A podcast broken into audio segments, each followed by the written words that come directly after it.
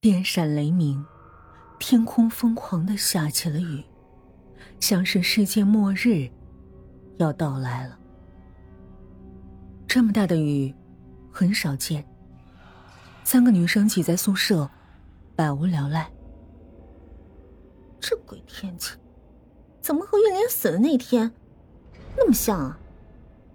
蓝婷婷没头没脑的说了这么一句，顿时，宿舍陷入了沉寂当中。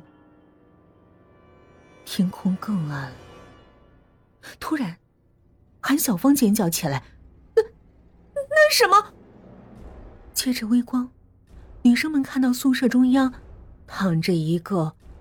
血红色的发夹，那晶莹的色泽、流畅的线条，以及别致的造型，让人不可能不喜欢。像受到了魅惑一般，栾婷婷忍不住要用手去拿它。别碰！韩小芳一语点醒梦中人。这这发夹怎么会突然出现在这儿的？这显然不正常。但是。她她真的很漂亮啊！栾婷婷快要哭出来了。我我我我我想试一下，就让我试一下吧。说完，栾婷婷居然不顾阻拦，抓起发夹就戴在了头上。瞬间，一道绚丽的红光把栾婷婷包围了。本来很平凡的栾婷婷，在发夹的映衬下，变得如天仙一般。那发夹仿佛有惊人的魅力，可以点石成金。虽然李楠和韩小芳觉得很危险，但是这种美丽让他们也忍不住想要试一下，于是都伸出手去。栾婷婷，让我也试一下！哎，别碰！栾婷婷生硬的拒绝他们。你们刚才不是拦着我吗？怎么现在也想戴了？告诉你们啊，没门！此时。栾婷婷的语气像极了润秀镇里的玉莲。李楠和韩晓峰气坏了，他们不约而同的想起了宿舍里那个不爱分享的梅糖，他们发了疯一样向栾婷婷扑来，三个女生扭打在一起。正在这时，栾婷婷叫道：“咱们来个公平竞争，好不好？”“怎么竞争？”李楠和韩小芳气喘吁吁的问。我也给润秀镇的故事结个尾，然后咱们一起评评，谁的结尾最好，评上的人就可以独占这个发夹，怎么样？蓝婷婷大声的说着。这个方法，大家没意见。于是蓝婷婷结了另外一个结尾。正如韩小芳所说的，玉林其实根本没死，他只是想通过装死。来达到一个目的，不过他的目的并不那么简单。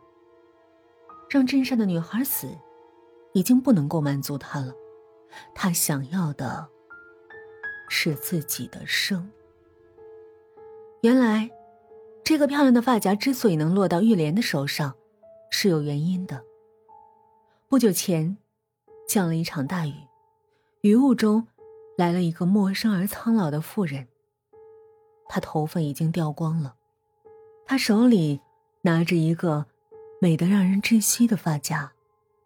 玉莲一下子就看中了，她扑过去问：“老奶奶，反正您的头发也没了，能不能把这个发夹卖给我呀？”“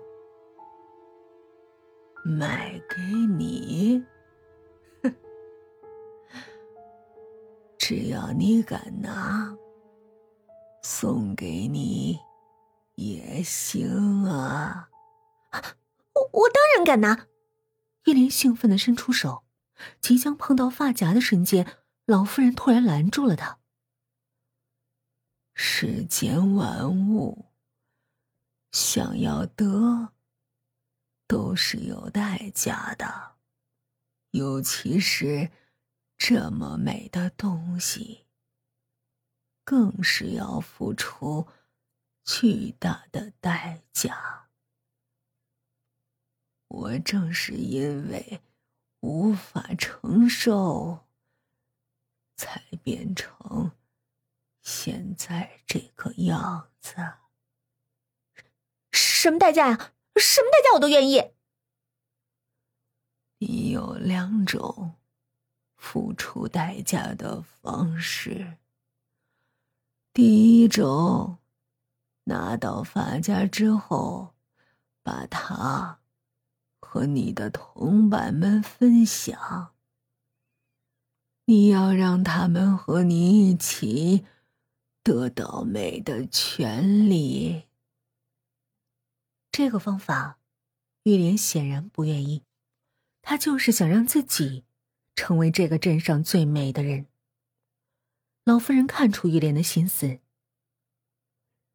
既然你不愿意分享，还有另外一种方式。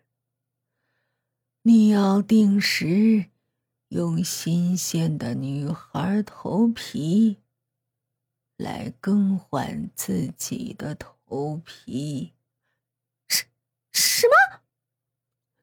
因为这个发夹会用你的血液和精华来维持自己的美丽，因此啊，你的头皮会不断的枯萎，直到你。渐渐死去。